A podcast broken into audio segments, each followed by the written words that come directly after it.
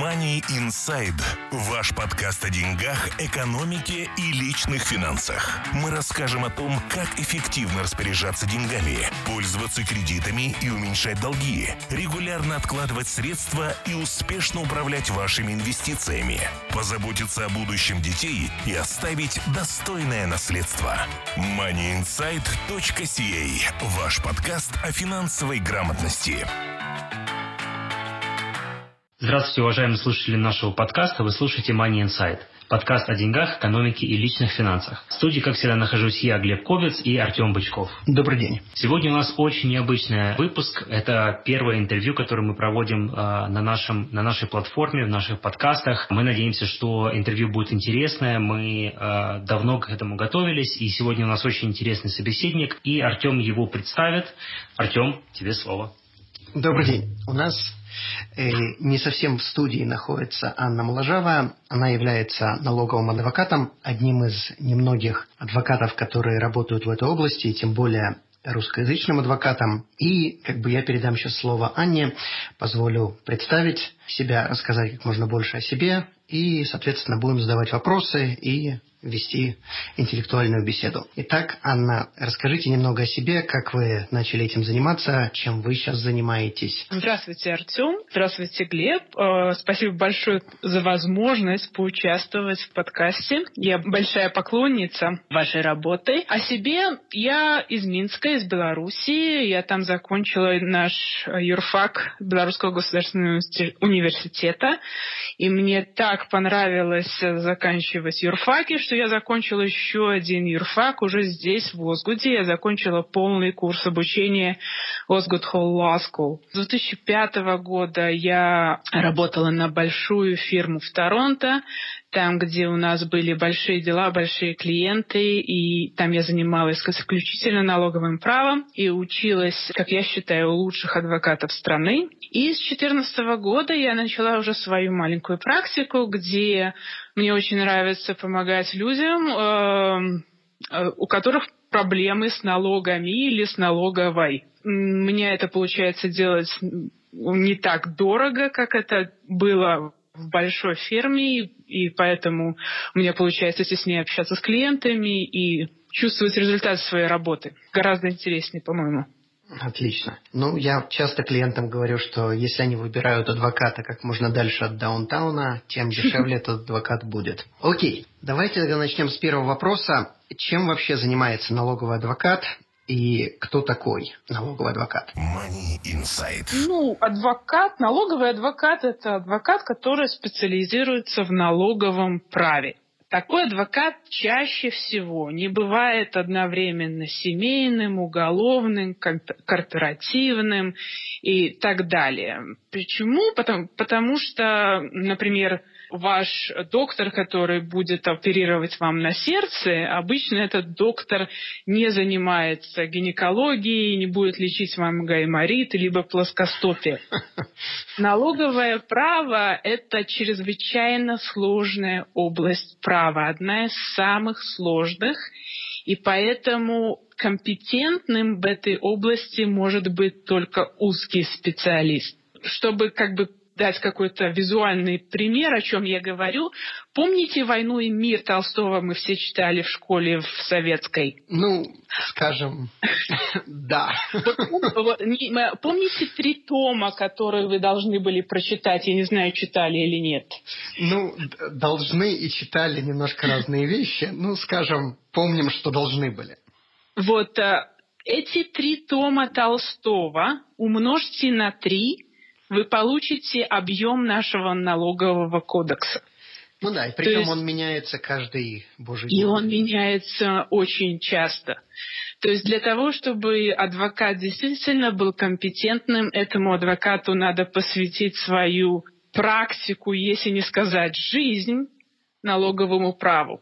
То есть если адвокат говорит, что он делает налоговое право и еще четыре других области, скорее всего, у него нет времени достаточно изучить то, что ему надо изучить. Поэтому я бы была аккуратна. Понятно. В общем, ясно. Налоговая область одна из самых сложных, если не самая сложная. Если человек, предположим, я предполагаю, человек выучил или адвокат выучил, как заниматься разводами, то приблизительно разводы у всех людей одинаковые, и приблизительно ситуация из года в год не будет меняться. В то же самое время налоги меняются постоянно, постоянно что-то добавляется, убавляется, и постоянно надо всему этому учиться. Окей, хорошо. Тогда следующий вопрос. Какая разница между бухгалтером и адвокатом? Вопрос э, не такой простой, как который, как он должен быть простой. Значит, возвращаясь к налоговым адвокатам, они э, бывают двух категорий. Первые помогают людям, когда у людей все хорошо. То есть, когда у человека приходит и говорит, у меня вот 10 миллионов долларов, у меня все очень хорошо. Помогите мне так спланировать, чтобы мне оптимизировать, минимизировать мои налоги. Либо моя компания делает сумасшедшие деньги, я хочу удостовериться, что что у нас максимально оптимизировано налоговое положение. Эти адвокаты, они называются, они занимаются планированием. То есть это адвокаты, когда, которые помогают, когда все хорошо. Первая категория. Вторая категория – это адвокаты, которые помогают, когда все плохо. И эти, к этим адвокатам надо обращаться, когда CRA вам уже пишет или звонит, задает вопросы. И эти адвокаты вам помогут общаться с CRA. Они будут представлять ваши интересы в суде. Они как бы ваш, то, что называется адвокат. Эти адвокаты будут вас защищать, представлять ваши интересы во всех ваших э, проблемах с серой. Боях. Да. Значит, бухгалтеры в какой-то мере тоже могут помогать людям в этой области. Бухгалтеры тоже могут помочь людям спланировать свое налоговое положение каким-то образом, оптимизировать, а, удостовериться, что все на своих местах. Но бухгалтеры не, не будут документировать тот план, который можно как бы придумать. Угу. То есть обычно это начинается, человек приходит к бухгалтеру, говорит, у меня все хорошо, помогите мне оптимизировать мою ситуацию. Бухгалтер говорит, у меня вот такая идея, можно сделать так. Дальше бухгалтер связывается с налоговым адвокатом и говорит, у меня появилась такая идея, этому клиенту можно помочь. Вот так вот изменить, изменив его бизнес-структуру, налоговый адвокат это все рассматривает, соглашается, либо вносит свои коррективы, и потом документирует это с э, юридической точки зрения. То есть создаются корпорации, а, готовятся контракты, передаются какие-то акции из одной корпорации в другую. То есть что потом в конечном итоге налоговый адвокат делает, он это все документирует на бумаге. Но они тесно работают друг с другом, бухгалтер и налоговый адвокат. Тот, который делает планирование, тот, который помогает людям, когда все хорошо. Uh-huh. Вот. Что налоговый адвокат не делает никогда, он не подает никогда декларации. То есть этого мы делать просто не умеем. И все, что касается каких-то детальных подсчетов, тоже я бы это не доверяла налоговым адвокатам, потому что, как они говорят, never trust a lawyer with a calculator, не верьте э, адвокатам с калькулятором. Понятно. То есть э, видите, что есть много взаимодействия. Теперь вернемся ко второй категории адвокатов. Это те адвокаты, которые ходят в суды, это те адвокаты, которые помогают людям, когда все плохо. Они тоже достаточно тесно работают с бухгалтерами. Почему? Потому что люди обычно приходят к ним от бухгалтеров, когда уже вопрос э, зашел в ту стадию, когда нужны адвокаты, и уже адвокат берет это дело и э, доводит его до разрешения, будь то на уровне аудита или на уровне суда. Опять же, тут есть определенная серая gray area, то есть моменты, когда и бухгалтер, и налоговый адвокат могут помочь человеку. Например, когда только начинается аудит, многие бухгалтера абсолютно а, компетентны, чтобы помочь вам и а, предоставить определенные документы и что-то написать письмо в CRA но иногда налоговый адвокат будет более, у него, у налогового адвоката будет больше опыта для помощи ибо именно в этой ситуации. То есть все очень зависит от ситуации. Что бухгалтеры не делают, хотя всякое бывает, они обычно не ходят в суды, они не представляют ваши интересы в судах. Uh-huh. Хотя есть возможность для любого человека, бухгалтера либо не бухгалтера, а, представить интересы налогоплательщиков в судах по небольшим делам. Угу. То есть такое бывает, и бухгалтера нередко бывают, добиваются успеха, но по сложным делам, конечно, нужно знание детальное правил предоставления доказательств в суде который бухгалтер при всем желании не будет знать, и поэтому в этих случаях помощь адвоката необходима. Понятно. Тогда такой вопрос. Если человеку, предположим, CRA прислали бумаги, что хотят ему сделать аудит, в каком случае надо обращаться к бухгалтеру, в каком случае надо сразу бежать к адвокату и даже о бухгалтере не думать? Money Insight. Ну, тяжело. Тяжело дать вам алгоритм, который будет работать на все ситуации. Как бы это грустно ни звучало, но большое влияние будет иметь цена вопроса. Да. То есть Понятно. вне зависимости от сложности вопроса, если у вас очень сложный, но недорогой вопрос, вам придется обратиться к бухгалтеру и надеяться на бухгалтера, просто потому что вы адвокату запом... заплатите больше, чем тот вопрос есть чем порой даже серые требуют. Понятно? Да, да. То есть принципе, чтобы был смысл обращаться к налоговому адвокату, цена вопроса должна быть в районе как минимум 30, 40, 50 тысяч долларов. Да. А по меньшим вопросам я бы, по крайней мере, сначала пошла к бухгалтеру. Угу и попыталась выяснить сложность ситуации. Угу.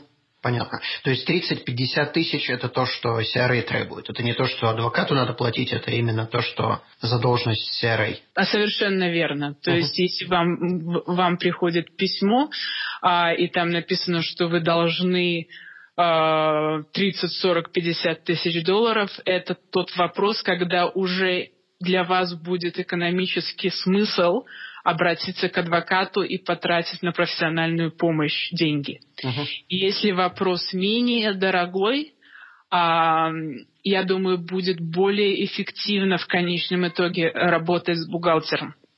Понятно. А есть какая-то профессия, переходящая из бухгалтера в адвоката? То есть я имею в виду, например, если, как пример, паралигал какой-нибудь, к которому можно обратиться и который может часть работы выполнить вместо адвоката, но это будет дешевле, чем услуги адвоката. Нет, э, к сожалению или к счастью, у нас нету паралигалов, которые специализируются в налоговом праве. А, по той причине, по которую я объясняла в самом начале нашего интервью.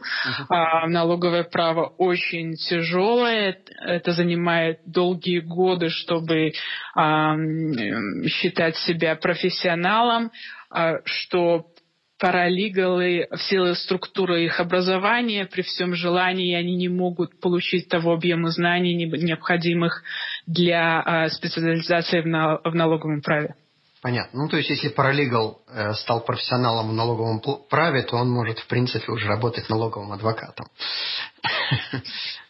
Ну, но я бы посоветовала бы ему попробовать получить, э, закончить law school, получить лицензию, и если у него получилось то, что, э, развить свою специализацию в налоговом праве, я думаю, что у него получится отличная карьера как налогового адвоката. Ну да, если сейчас CRA э, начинает закручивать гайки, и у нас увеличивают налоги, то работа налоговых адвокатов и бухгалтеров будет очень востребована. Я боюсь, что вы правы.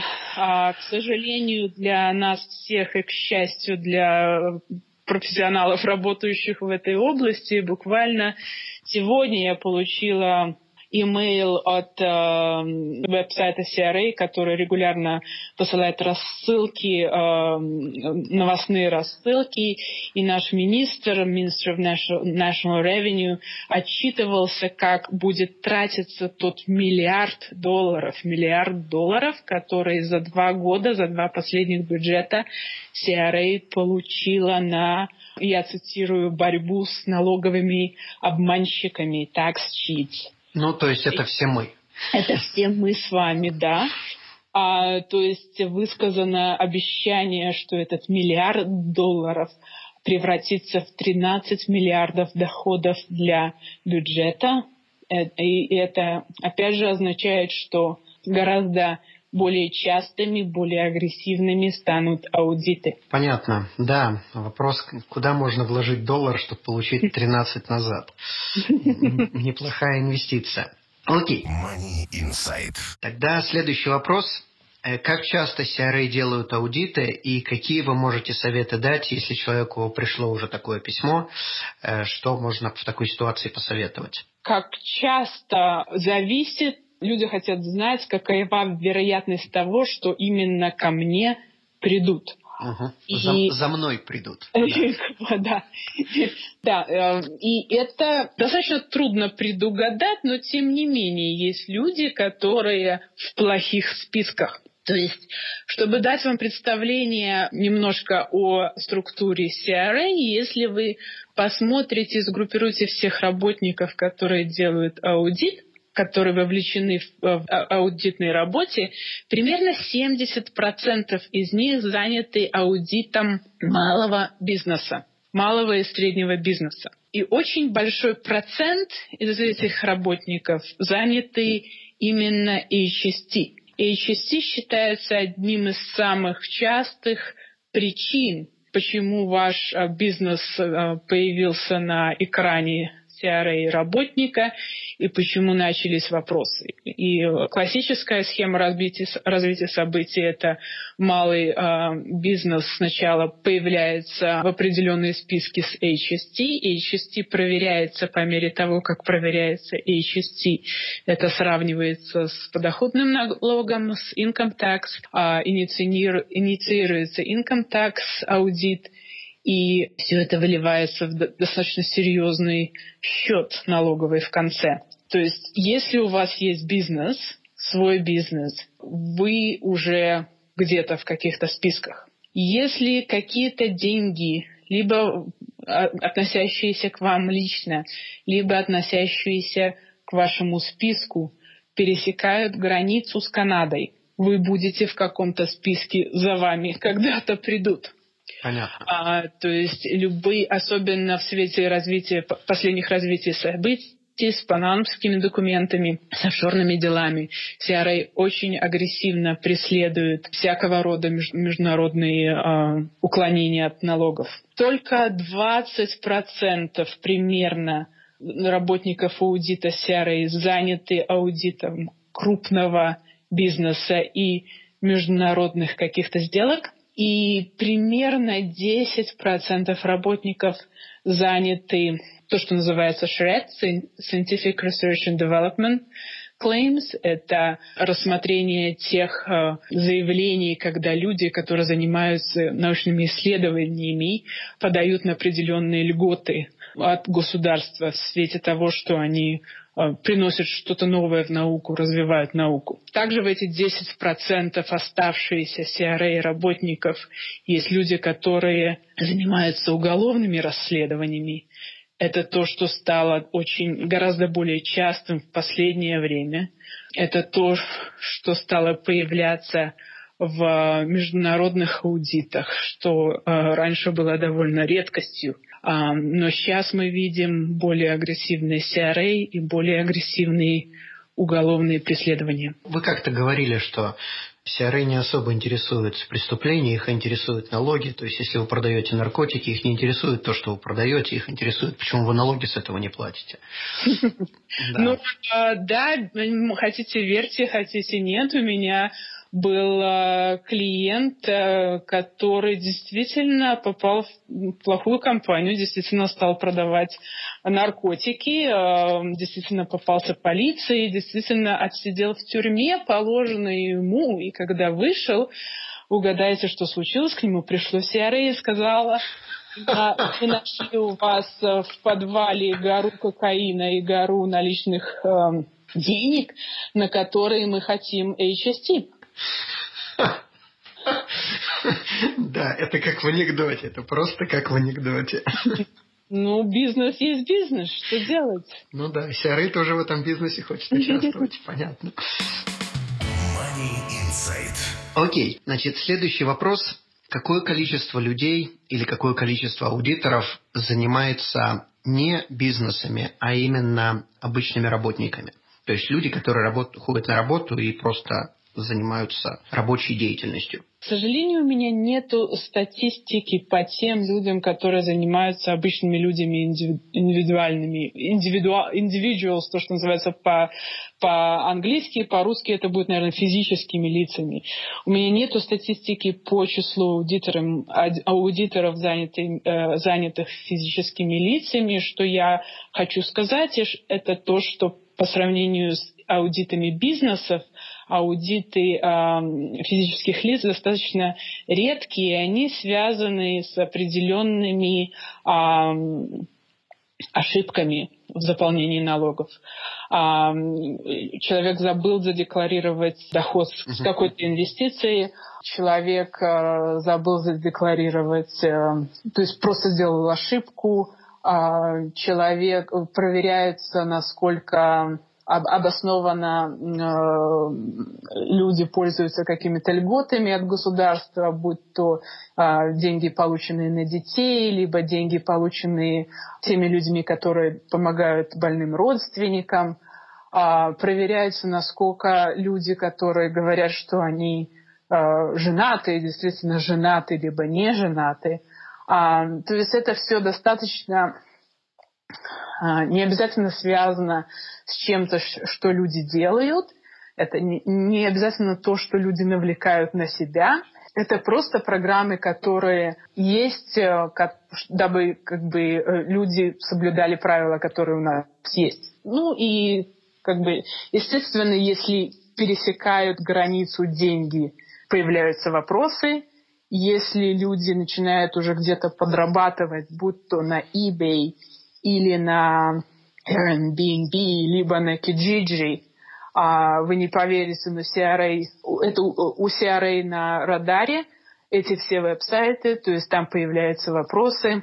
Ну, опять же, тут мы уже, здесь мы переходим в бизнес-категорию. Но в общем и в целом, если вы работаете и получаете зарплату, шансы того, что к вам придет CRA и начинает, начнет проверять каждый ваш стейтмент из банка, достаточно низкий. То есть вам надо как-то это заслужить. Понятно. Анна, а позвольте, вот если уж вы заговорили немного о физических лицах, а, у меня такой вопрос назрел.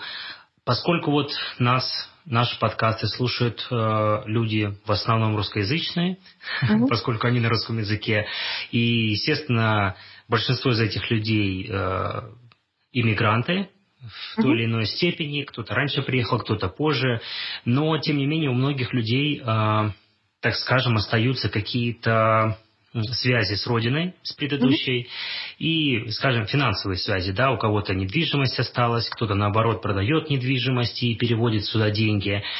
И бывает возникают вопросы, когда люди интересуются, возможно ли, что CRA, CRA э, может проверять заграничные счета, операции, какие-то транзакции, которые происходили за рубежом, будь то Российская Федерация или Украина или Израиль, неважно, ну вот, скажем, вот ту всю территорию европейскую. То есть Встречались ли в вашей практике случаи, когда CRA проверяла и предъявляла претензии по поводу таких операций? Сложный вопрос. Вы знаете, что у Канады есть э, договоренности э, с правительствами э, очень многих стран, в том числе России и Израиля, и я уверена, что большинство стран бывшего Союза. Эти договоренности называются Tax Information Exchange Agreements. А эти договоренности подразумевают, что при сильной необходимости, по идее, налоговые органы Канады могут обменяться информацией с налоговыми органами России. Да. Естественно, в России самой есть определенные законы, в том числе банковской тайны, есть определенные законы по тому, какая информация где хранится и как она предоставляется налоговой. То есть детали этих законов я не знаю, потому что я не практикую в России. А, тем не менее, часто становится ситуация, когда, допустим, информация из какого-то банка переходит в CRA не от налогового органа этой страны, а я говорю о зарубежном банке, а от, например, бывшего работника этого банка, который остался чем-то недоволен и дабы насолить своим бывшим работодателям и всем клиентам в том числе, решил как бы поделиться информацией о определенных счетах с налоговыми а, э, органами всего мира. То есть то, это то, что мы видим часто. Да. Ну, то есть добрый такой Павлик Морозов. Да, да.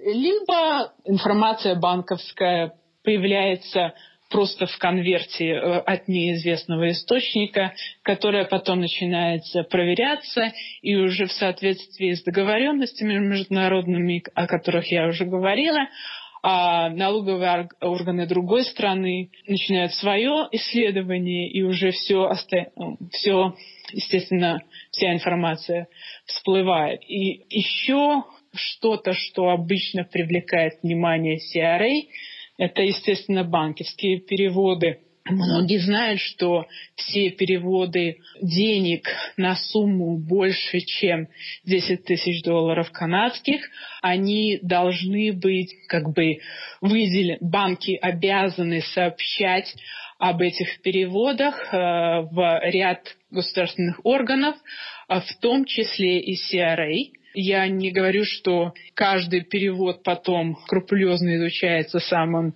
дотошным образом, но, тем не менее, если вы этот перевод получали, а, скорее всего, когда-то а, возникнут по нему вопросы. Хорошо.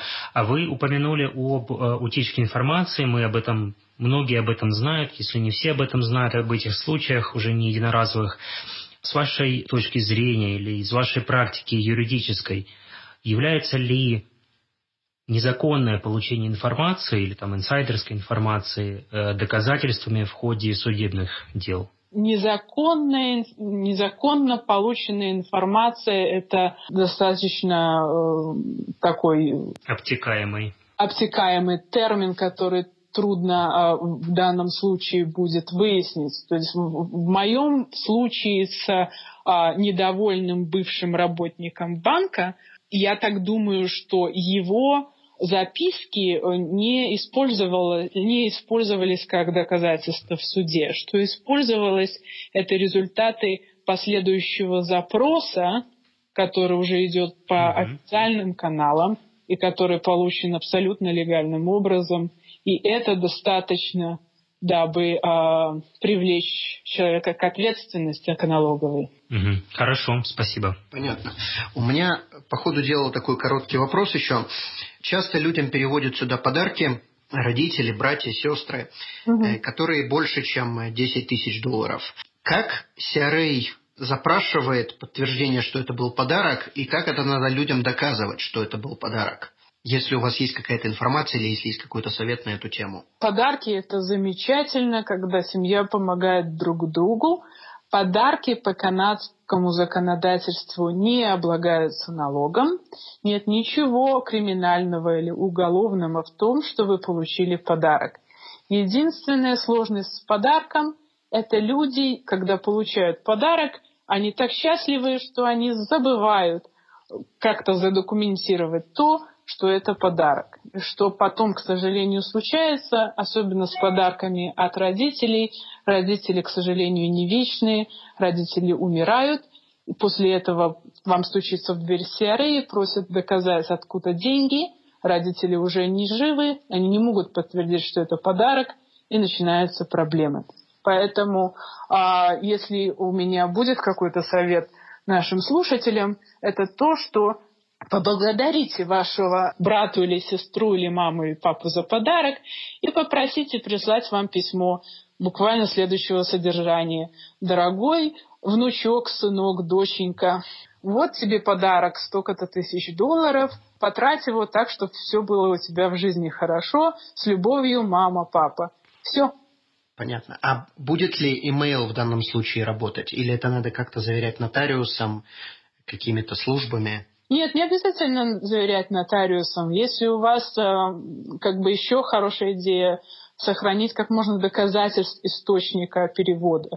То есть если у вас виден источник, что от Васи Петрова пришли 50 тысяч Пете Петрову, и э, имейл от Васи Петрова, Пети Петрова, подтверждающий, что это за деньги, то я думаю, проблем не должно быть за отсутствием действительно каких-то там э, другой информации о том, что у Васи с Петей на самом деле какой-то бизнес, по которому проходят миллионы долларов.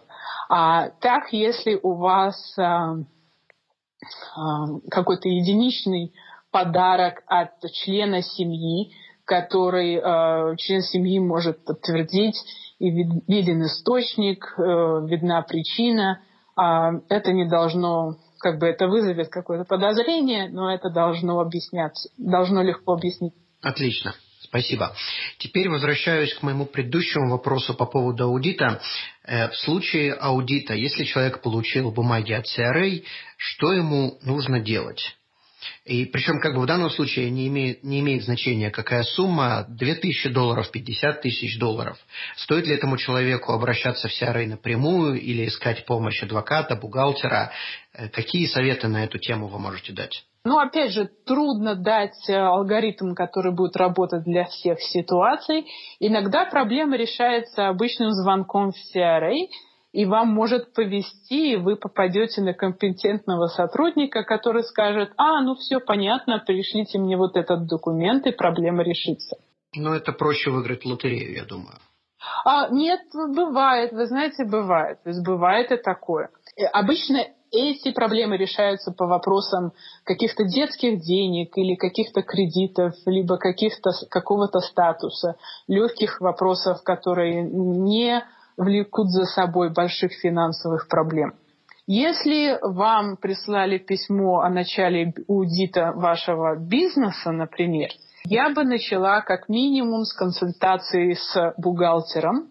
И, а если цена вопроса серьезная, я бы подстраховалась и поговорила с адвокатом. Я бы также подстраховалась и поговорила с адвокатом, если аудит затрагивает такие проблемы, которые, так скажем, вам бы не хотелось делиться ни с кем. Uh-huh. Почему? Потому что ваши разговоры с бухгалтером на самом деле не покрываются тем, что называется solicitor-client privilege. Это значит, что если дела пойдут совсем плохо, вашего бухгалтера могут вызвать в суд – где он или она поклянется на Библии или на чем э, ему захочется говорить правду и только правду. И у этого бухгалтера можно будет спросить, о чем вы говорили во время этой встречи. То есть никакой конфиденциальности с бухгалтерами нету? Нету, к сожалению. Конфиденциальность с бухгалтерами появляется только тогда, когда бухгалтер э, помогает в каких-то разговорах с адвокатом. То есть, когда адвокат вовлекает бухгалтера, дабы лучше понять финансовую сторону вопроса, тогда э, вся корреспонденция с бухгалтером тоже конфиденциальна. Но если вы приходите к бухгалтеру и сообщаете ему на ушко, что я на самом деле а, не платил налоги на мои 50 миллионов долларов, и они все э, лежат на, на счету э, на Багамах, ваш бухгалтер, по идее, должен будет повторить эти слова, если его вызовут, вызовут в суд. Понятно. Можно сказать, что бухгалтеру не повезло. Да, да. Бухгалтера, они не хотят быть в этой ситуации. Понятно. Я как бы Добавлю, что разговоры с financial advisors, они также не являются конфиденциальными. То есть, если люди приходят к нам и задают нам какие-то вопросы, и нас, меня, как financial advisor, вызывают в суд, то я точно так же, как бухгалтер, должен сказать правду, правду и ничего, кроме правды. Да, к сожалению, да, или к счастью, даже не знаю, что мы пытаемся сохранить здесь. Но а, если у вас проблема, о которой вы сильно-сильно беспокоитесь и не хотите, чтобы никто другой ее повторял, вам, э, путь вам прямо к адвокату. Понятно. Я хочу поднять очень важную тему. Когда, когда вы сказали письмо из CRA, они бывают двух видов. Бывают письма, где вам говорятся, что мы начинаем аудит, мы будем проверять все ли у вас хорошо, а бывают письма, где написаны «Мы уже решили, что у вас все нехорошо», и вот вам то, что называется «Notice of Reassessment». То есть, если наши слушатели запомнят хоть одну вещь из нашего подкаста, я хочу, чтобы это была вот эта вещь. Если вы получаете по почте то, что называется Notice of Reassessment, обратите внимание на дату этого документа и запомните, что у вас есть 90 дней опротестовать его. Если вы пропустите этот срок, ваши проблемы станут гораздо труднее, к вам придут э, коллекторы, и если вы совсем это дело затянете, вы потеряете свое право апеллировать решение CRA, и ни один адвокат, ни один бухгалтер, никто вам не поможет. Поэтому э, очень важно обращать внимание на то, что вы получаете с CRA, особенно если это то, что называется Notice of Reassessment и дата. Это то, что вы должны запомнить. 90 дней. У вас есть 90 дней. 90 дней после того, как это письмо а, было выпущено. Не после того, как вы получили, я подозреваю, после того, как его выслали. Да, дата на письме – это важная дата. Угу. Окей. 90 дней. И, соответственно, в течение этих 90 дней проблему должны решить или э, процесс должен начаться с CRA? В течение этих 90 дней вы должны принять решение. Вы апеллируете решение, либо вы с ним согласны. Если вы апеллируете решение, вы в течение 90 дней должны подать то, что называется notice of objection. И а, обычно либо бухгалтер – либо адвокат по более сложным делам вам поможет подать этот документ. И как бы адвокатов, я подозреваю, можно разделить на две категории, как вы уже сказали, это веселые и грустные. И, соответственно, этими вещами будут... Ну, вам грустному адвокату. Нам грустному адвокату. Понятно. Хорошо. Money Insight. Ваш подкаст о финансовой грамотности. Тогда следующий вопрос как выбирать вообще налогового адвоката, как его искать и сколько стоят услуги. Понятное дело, что для многих язык будет э, важным выбором, как бы частью выбора, то есть, соответственно, вы попадаете сразу в категорию э, редких адвокатов, потому что вы одна из немногих, если вообще не единственная, кто говорит на русском. Нет, не единственная. И вот вопрос, как искать и сколько стоят услуги, как вообще выбирать таких адвокатов. Если бы я искала налогового адвоката, первое, что бы я э, сделала, я бы спросила у своего бухгалтера. Почему? Потому что э, бухгалтер, особенно если бухгалтер с дезигнацией такой, как CPA, они очень часто, если не всегда, регулярно работают с налоговыми а, адвокатами. Если они с ними регулярно не работают, то они с ними встречаются на каких-то профессиональных конференциях, они читают статьи, которые адвокаты публикуют, они следят за судебными решениями, в которых эти адвокаты участвовали, то есть очень часто э, бухгалтеры уже имеют свой нетворк э, адвокатов, которым они доверяют, верят, посылают клиентов, и они видят результаты. Uh-huh. То есть первый шаг – спросить у бухгалтера. Далее я бы сделала свое маленькое расследование, обязательно э, прогуглить, как по-русски не знаю, литературно сказать, имя этого адвоката и попытайтесь узнать о нем или о ней как можно больше.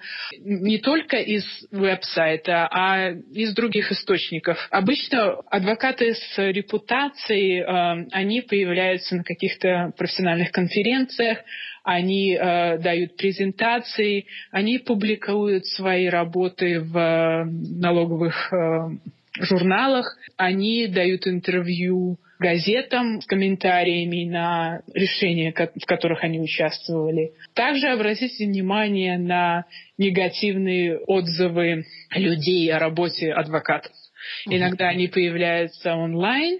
Если вы видите один или два или даже пять негативных отзывов, это может что-то значить, может что-то не значит. Просто Помните, что люди э, более склонны делиться негативным опытом, нежели чем положительным, и э, никто не любит афишировать свои проблемы налоговые онлайн, поэтому никто не бежит и не делится положительным опытом с э, налоговым адвокатом, что само по себе как бы раскроет то, что у тебя были проблемы с CRA. Ну, ну да, конечно, правильно. Все вот, правильно. Но, но тем не менее, если вы видите очень много плохих негативных отзывов от людей, задумайтесь. Некоторые люди советуют э, сделать search на имя адвоката во всяких на веб-сайтах, где содержатся все судебные решения. Это может вам дать желаемый результат, может и не дать. Если адвокат, допустим, появляется во многих решениях, э, вам трудно будет понять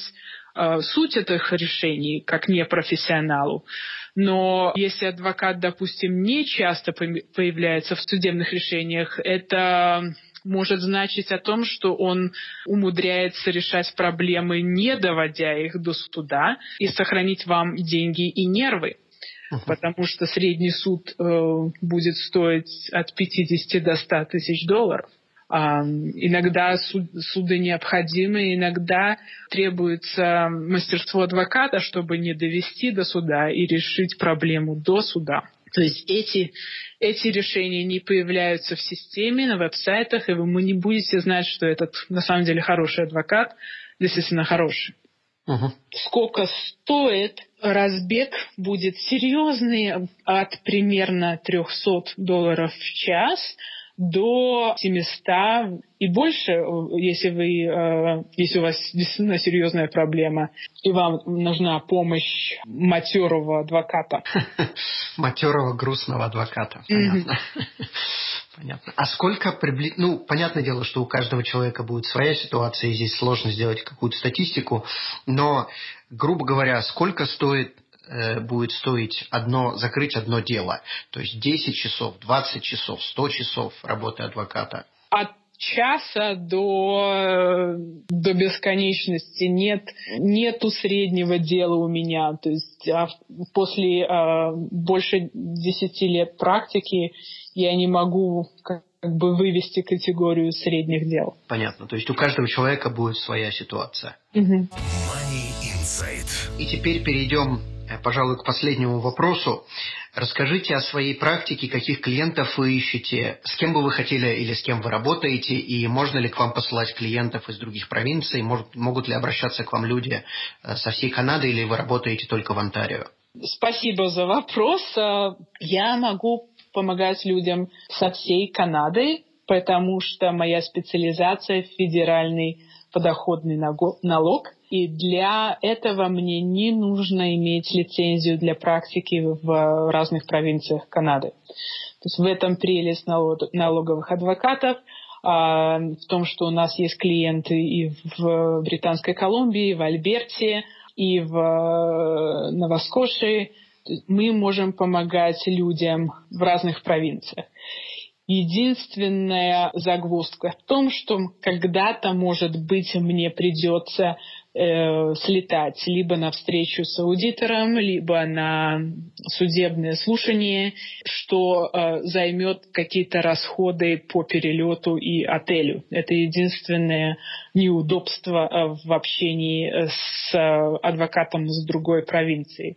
Все остальное, даже с местными антарийскими клиентами, в основном делается по телефону в наше время, в 2017 году. Поэтому клиенты по всей Канаде, а, кто мои клиенты? Эм, любые люди, у которых появляется проблема либо с налогами, либо с налоговой. Чаще всего я грустный адвокат становлюсь э, в силу того, что просто CRA становится гораздо агрессивнее и работы для меня как грустного адвоката все больше и больше но тем не менее у меня достаточно солидный опыт а, веселого адвоката, и я наработала этот опыт с очень талантливыми э, адвокатами, специализирующимися э, в планировании, так что я какой-то 30% моей практики – это помощь людям, которым надо оптимизировать свою налоговую ситуацию. Угу. Я не дискриминирую, не хочу сказать, что ищу каких-то специальных клиентов. Все, что я ищу в клиенте, это ситуация, когда мне видно, что я могу помочь, и я с удовольствием помогаю. Понятно. Ну, давайте закончим на веселой ноте. И тогда последний, соответственно, вопрос. Э, веселые клиенты, которые к вам приходят, э, угу. они в основном, я подозреваю, я как бы не знаю, я подозреваю, что они, у них есть свой бизнес, или же это какие-то люди, которые получили большие деньги по наследству или, не знаю, выиграли в лотерею, и, соответственно, они хотят планировать. Какие идеи вы им можете дать? Какие как бы, предложения, что вы им можете предложить? трудно обобщить все в единственную идею и озвучить это все. Могу э, просто дать примеры того, как мы, как веселые адвокаты, можем помогать людям. Достаточно популярная становится такая схема, которая дает возможность владельцам бизнеса, малого бизнеса, активного бизнеса, я имею в виду, когда человек Э, непосредственно занят. Я не говорю об инвестициях, либо э, о пассивном доходе. Я говорю об активном бизнесе, где человек что-то производит, э, либо продает, либо предоставляет услуги. У таких людей после десятка лет обычно есть определенный уровень э, доходов корпорации. Эти люди обычно, им 40-50 лет, у них э, есть дети, которые взрослеют, у них могут быть внуки, которые вот-вот родятся, и у этих людей в свете последних событий э, на рынке недвижимости в Торонто э, есть огромное желание инвестировать наработанные деньги в недвижимость. И я знаю, что, Артем, вы об этом думаете. Тем не менее, у этих людей есть, они ищут Э, эффективный канал, по которому деньги, наработанные внутри корпорации через бизнес, могут быть использованы э, эффективно с налоговой точки зрения в инвестиции в недвижимость. И это делается с, с прицелом на то, чтобы определенные возможности оптимизации еще появляются в связи с тем, что в схему вовлекается э, либо жена, либо дети, либо внуки, и э, как бы делается плавный переход, э, создаются каналы на инвестицию в недвижимость и каналы на плавную, безболезненную передачу бизнеса на будущее детям и внукам. А, вот, то есть это, эти схемы, которые наиболее популярны среди моих клиентов, а, когда я ношу свою а, веселого адвоката шапку. Понятно. И это делается через трасты или это делается напрямую через корпорацию? То есть корпорация покупает какую-то недвижимость? Трасты мы, да, используем в схемах там, где это целесообразно где это можно избежать или нужно избежать, мы это избегаем. То есть обычно, то есть трудно давать э, рецепт, который подойдет всем пациентам, но в общем и в целом, если вы владелец малого бизнеса, вы чего-то добились, у вас есть семья и э, вы э, думаете, как потом этот бизнес перейдет в семье, с какими налоговыми последствиями, и вы хотите параллельно как-то обеспечить свои э, инвестиции, будь то в real estate, либо в акции, не обязательно real estate, то э, мы можем предложить, я так думаю, схемы. Опять же, это все индивидуально. Угу. Понятно. Окей, Анна, большое спасибо вам за интервью. Это было очень познавательно и увлекательно, если можно, конечно, говорить на тему налогов э, такое слово. И, соответственно, последний у меня вопрос к вам. Как с вами связаться? Какой у вас сайт? То есть мы сайт поместим линком на, под подкастом. Э, какой у вас телефон? Э, фирма, которую вы, с которой вы работаете или через которую вы работаете? То есть, пожалуйста, дайте ваши контакты, и мы закончим это интервью. Money Insight. Спасибо еще раз за возможность. Было очень приятно пообщаться, как всегда. Я работаю через фирму, которая называется Milo Law, M-I-L-O-T Law. С нами можно связаться по телефону 416 601 1002 либо, так как многие из наших слушателей, я так понимаю, пользуются Фейсбуком, я постоянный участник группы Артема, всегда с удовольствием читаю его а, комментарий, Поэтому, если вы сделаете поиск на мое имя среди групп, среди участников группы, меня можно легко найти и написать мне сообщение. Хорошо. Большое спасибо, Анна. От меня тоже огромное спасибо. Эта беседа и это интервью было очень увлекательное, очень информативное. Я думаю, что нашим слушателям она тоже очень понравится. Для слушателей я напомню, что вы всегда можете задать вопросы или написать свои комментарии под выпуском, э, под этим подкастом, или пишите в группе «Финансы с Артемом» в Фейсбуке. До скорой встречи, успехов в деньгах. Спасибо. До свидания. До свидания. Money Inside. Ваш подкаст о деньгах, экономике и личных финансах. Мы расскажем о том, как эффективно распоряжаться деньгами, пользоваться кредитами и уменьшать долги, регулярно откладывать средства и успешно управлять вашими инвестициями, позаботиться о будущем детей и оставить достойное наследство. MoneyInside.ca. Ваш подкаст о финансовой грамотности.